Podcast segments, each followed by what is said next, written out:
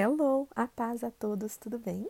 Aqui do outro lado é a pastora Erika Macedo Cruz e eu quero que você se sinta muito bem-vindo a mais um dia da nossa jornada de aprendizagem da palavra. Nós estamos estudando juntos o livro A Isca de Satanás e dia após dia estamos tendo chaves poderosas para podermos vencer e enfrentar o inimigo das nossas almas. Hoje daremos continuidade na segunda parte do nono capítulo. Está lá na página 111 do livro. Começa assim: Jesus ofendeu seus próprios familiares. Até mesmo os da sua própria casa foram ofendidos por Jesus. Não gostavam nada da pressão que estava sobre eles por causa das coisas que Jesus fazia. Era fácil para eles acreditar que ele estava se comportando dessa forma. Veja. E quando os parentes de Jesus ouviram isto, saíram para o prender. Porque diziam: está fora de si. Nisto chegaram sua mãe e seus irmãos, e tendo ficado do lado de fora, mandaram chamá-lo. Muita gente estava assentado ao redor dele e lhe disseram: Olha, a tua mãe, teus irmãos e irmãs estão lá fora à tua procura. Então ele lhes respondeu, dizendo: quem é minha mãe e meus irmãos? E correndo com o olhar pelos que estavam assentados ao redor, disse: Eis minha mãe e meus irmãos. Portanto, qualquer que fizer a vontade de Deus, esse é meu irmão e minha irmã. Marcos capítulo 3, versículo 21, 31 e 35. Sua própria família achava que ele estava fora de si. Note que a Bíblia diz que a família de Jesus saiu para prendê-lo. Marcos identifica esses parentes como a própria mãe de Jesus e seus irmãos, que tarde o encontraram pregando na casa de alguém. Até mesmo o Evangelho de João diz: Pois nem mesmo os seus irmãos criam nele. João capítulo 7, versículo 5. Muitos não percebem que Jesus foi rejeitado por aqueles que eram íntimos mas não buscava a aceitação de sua família. Não deixaria se controlar pelo desejo deles. Cumpriria o plano de seu pai sem se importar se aprovariam ou não. Vi muitas pessoas, principalmente casais, que não seguem a Jesus por medo de ofender seus parceiros ou familiares. Como resultado, desistem ou nunca alcançam o completo potencial de seu chamado. Quando nasci de novo, todos os meus familiares eram católicos e não se alegraram com a minha nova fé. Minha mãe, principalmente, ficou muito chateada com minha decisão de largar a igreja onde ela me havia criado. Certamente há muitos católicos preciosos que amam a Deus, mas eu sabia que Deus estava me chamando. Um outro golpe aconteceu quando tomei a decisão de seguir o ministério. Tinha acabado de me formar em engenharia mecânica na Universidade Purdue. E meus pais tinham grandes sonhos para mim. Conhecia o desejo do Senhor para minha vida e sabia que ofenderia aqueles que me eram mais íntimos. Passei anos difíceis por causa disso. Houve muito mal entendido, mas decidi que não importava o quanto estavam chateados, eu seguiria Jesus. No início, tentava atropelá-los com o Evangelho. Eu lhes disse que não podiam ser salvos só porque frequentavam a missa. Não me estavam aguentando mais. Eu não fui sábio. Então, Deus me instruiu a levar uma vida cristã digna e deixá-los ver minhas boas obras. Mesmo assim, não fui comprometido para agradar-lhes. Hoje, meus pais me apoiam e meu avô, que mais lutou contra mim, se converteu nos seus gloriosos 89 anos, dois dias antes de sua morte. A mãe e os irmãos de Jesus talvez tenham achado que ele estava fora de si, mas por causa da sua obediência ao Pai, todos foram salvos no dia de Pentecostes. Tiago, meio-irmão de Jesus, tornou-se um dos apóstolos líderes da igreja em Jerusalém. Se comprometemos o que Deus nos ordena para agradar aos nossos familiares, perdemos o azeite da nossa vida e os impedimos de serem libertos. Jesus ofendeu os próprios companheiros de trabalho. No capítulo anterior, discutimos em detalhes o ponto de vista dos discípulos quando Jesus os ofendeu. Vamos ver uma breve revisão e através da perspectiva de Jesus. Muitos dos seus discípulos, tendo ouvido tais palavras, disseram: Duro é este discurso. Quem o pode ouvir? Mas Jesus, sabendo por si mesmo que eles murmuravam a respeito de suas palavras, interpelou-os: Isto vos escandaliza? À vista disso, muitos dos seus discípulos o abandonaram e já não andavam com ele. João capítulo 6, versículos 60, 61 e 66. As coisas já andavam difíceis. Os líderes religiosos tramavam sua morte. Sua própria terra o rejeitou. Sua família achava que ele estava fora de si. Seus próprios companheiros saíram ofendidos. Mesmo assim, Jesus não foi conivente. Apenas lhes disse: se quisessem, poderiam ir embora. A única coisa que importava para Jesus era seguir o plano do Pai. Se tivesse sido totalmente abandonado naquele dia, ainda assim não teria mudado seu coração. Estava determinado a obedecer o seu Pai. Jesus ofendeu alguns de seus amigos mais chegados. Estava enfermo Lázaro, de Betânia, da aldeia de Maria e de sua irmã Marta.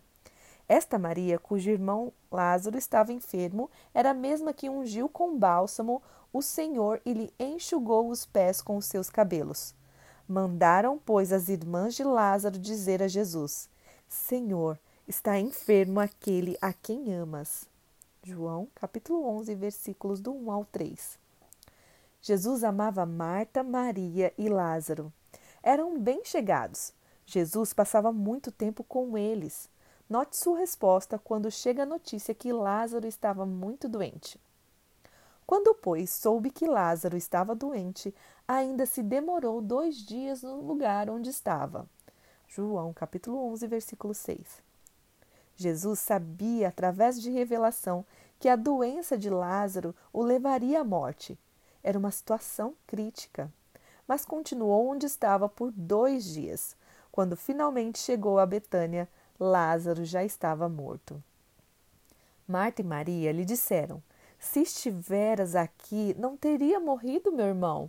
João capítulo 11, versículos 21 ao 32. Em outras palavras, porque não veio imediatamente? Você poderia tê-lo salvado. Muito provavelmente, ambas ficaram um pouco ofendidas. Enviaram um mensageiro até Jesus, mas ele se demorou por mais dois dias. Jesus não reagiu como esperavam. Não largou tudo. Em vez disso, seguiu a direção do Espírito Santo. Assim, era melhor para todos. Naquele momento, porém, parecia que Jesus estava apático, como se não se importasse. Muito frequentemente, os ministros são controlados pelas pessoas. Acham que devem fazer tudo o que eles pedem.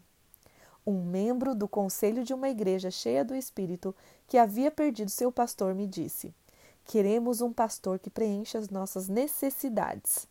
Um que venha à minha casa às oito horas da manhã para tomar café. Eu pensei: você encontrará um homem social que poderá controlar mas não controlado pelo Espírito. Fiquei sabendo depois que essa igreja já havia tido quatro pastores num período de um ano e meio. Quando era pastor de jovens, um rapaz veio até mim quando tinha seis meses de ministério. Ele me perguntou: Você será meu companheiro? Meu pastor de jovens anterior era meu companheiro. O pastor de jovens anterior a mim era uma pessoa muito sociável com eles. Tinham várias atividades diferentes. Eu sabia que ele estava pedindo. Era basicamente o que os membros do conselho queriam de seu pastor. Citei Mateus 10,41 para ele, onde Jesus disse: Quem recebe um profeta no caráter de profeta receberá o galardão de profeta. Quem recebe um justo no caráter de justo receberá o galardão de justo. Você tem vários companheiros, não tem? Eu lhe perguntei. Sim, ele respondeu. Mas você só tem um pastor de jovens, correto? Sim. Você quer um galardão de pastor ou de companheiro? Porque a forma como você me receber determinará o que você receberá de Deus. Ele compreendeu meu argumento. Eu quero o galardão de pastor. Muitos pastores temem que, se não preencherem as expectativas dos outros, ferirão sentimentos e perderão o seu apoio. Estão presos pelo medo de ofender as pessoas. São controlados por seu próprio povo, não por Deus. Como resultado, muito pouco dos valores eternos é alcançado nas suas igrejas ou congregações. Jesus ofendeu João Batista. Até mesmo João Batista teve que lidar com a tentação de se sentir ofendido por Jesus. Todas estas coisas foram referidas a João pelos seus discípulos. E João, chamando dois deles, enviou-os ao Senhor para perguntar: És tu aquele que estava para vir ou havemos de esperar outro? Lucas capítulo 7, versículos do 18 ao 20. Espere um instante. Por que João pergunta a Jesus se ele era o Messias? João foi o que preparou seu caminho. Eis o Cordeiro de Deus, que tira o pecado do mundo. João, capítulo 1, versículo 29. Foi ele quem disse: Esse é o que batiza com o Espírito Santo. E também convém que ele cresça e que eu diminua. João era o único que sabia naquela época quem era Jesus ainda não havia sido revelado a Simão Pedro. Por que está perguntando? E Jesus, o Messias, ou havemos de esperar outro? Coloque-se no lugar dele. Você era o homem-chave no que estava fazendo. Ministrou para multidões. Tinha o ministério mais falado da nação. Negou sua própria vida. Nem mesmo se casou para maximizar o potencial completo de seu chamado. Você morou no deserto, comeu gafanhotos e mel e também jejuou bastante. Lutou contra fariseus e foi acusado de estar endemoniado. Sua vida toda foi para preparar o caminho do Messias. Agora você está na prisão. Já ficou encarcerado por várias vezes. Poucos o visitaram porque a atenção está voltada para Jesus de Nazaré. Até mesmo seus próprios discípulos se juntaram àquele homem. Poucos lhe servem agora. Quando vêm visitá-lo, trazem histórias de como esse homem e seus discípulos vivem uma vida muito diferente da sua. Comem e bebem com coletores de impostos e pecadores, desobedecem o sabá e não jejuam. Você se pergunta: eu vi o Espírito descer com uma pomba sobre ele. Mas este é o comportamento de um Messias? A atenção de se sentir ofendido cresce à medida que você fica mais tempo na prisão. Esse homem, por quem passei a vida preparando o caminho, nem se dignou a me visitar na prisão. Como pode uma coisa dessa? Se ele é o Messias, por que não me tira da prisão? Não fiz nada de errado. Então você envia dois de seus fiéis discípulos para questionar Jesus: Tu és aquele que estava para vir, ou havemos de esperar outro? Vejamos a resposta de Jesus a João. Naquela mesma hora, curou Jesus muito de moléstias e de flagelos e de espíritos malignos, e deu vista a muitos cegos. Então Jesus respondeu: Ide anunciai a João o que vistes e ouvistes. Os cegos veem, os coxos andam, os leprosos são purificados, os surdos ouvem, os mortos são ressuscitados, e aos pobres anunciasse-lhes o Evangelho. E bem-aventurado é aquele que não achar em mim tropeço. Lucas capítulo 7, versículos do 21 ao 23. A resposta de Jesus era profética. Ele cita Isaías, um livro conhecido por João. As passagens de Isaías se aplicam a tudo o que os discípulos de João tinham observado enquanto esperavam para questionar Jesus. Eles eram testemunhas dele como Messias, mas ele não termina por aqui.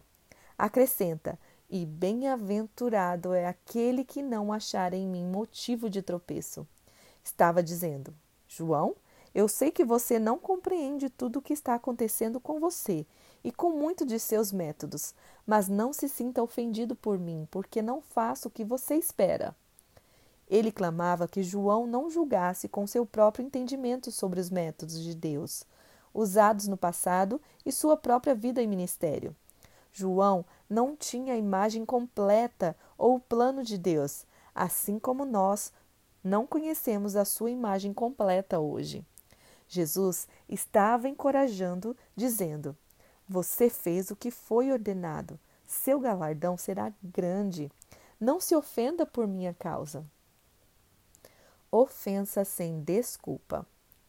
Mesmo quando somos treinados nos métodos de Deus, como João foi, ainda temos a possibilidade de nos sentirmos ofendidos por Jesus. Se verdadeiramente o amamos e cremos nele, lutaremos para ficar livres da ofensa, percebendo que seus caminhos são superiores aos nossos.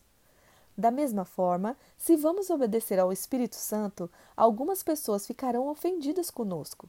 Jesus disse em João 3:8: o vento sopra onde quer. Ouves a sua voz, mas não sabes de onde vem, nem para onde vai. Assim é todo o que é nascido do Espírito. Alguns não entendem quando somos movidos pelo Espírito. Não permita que essa resposta negativa o impeça de fazer o que sabe no seu coração que é verdadeiro. Não estanque o fluir do Espírito por causa de desejos dos homens. Pedro resume muito bem. Ora, tendo Cristo sofrido na carne, amai-vos também vós do mesmo pensamento. Pois aquele que sofreu na carne deixou o pecado, para que no tempo que vos resta na carne não vivais de acordo com as paixões dos homens, mas segundo a vontade de Deus. 1 Pedro, capítulo 4, versículos 1 e 2. Quando vivemos para a vontade de Deus, não correspondemos aos desejos dos homens. Como resultado, sofreremos na carne. Jesus sofreu sua maior oposição dos líderes religiosos. Os religiosos creem que Deus opera apenas de acordo com seus parâmetros. Acreditam que são os únicos que estão ligados a Deus. Se o Mestre ofendeu os religiosos conforme era guiado pelo Espírito, há dois mil anos, aqueles que o seguem obviamente os ofenderão. A perseguição do apóstolo Paulo é um bom exemplo. Algumas pessoas da Galácia erroneamente ouviram que Paulo havia comprometido o evangelho da cruz por se aproximar de líderes religiosos que disseram que a circuncisão era necessária para a salvação. Mas Paulo colocou-os em seu devido lugar. Olhem para mim, ele disse. Estou sendo perseguido de todos os lados pelos líderes religiosos. Será que fariam isso se eu estivesse pregando a circuncisão?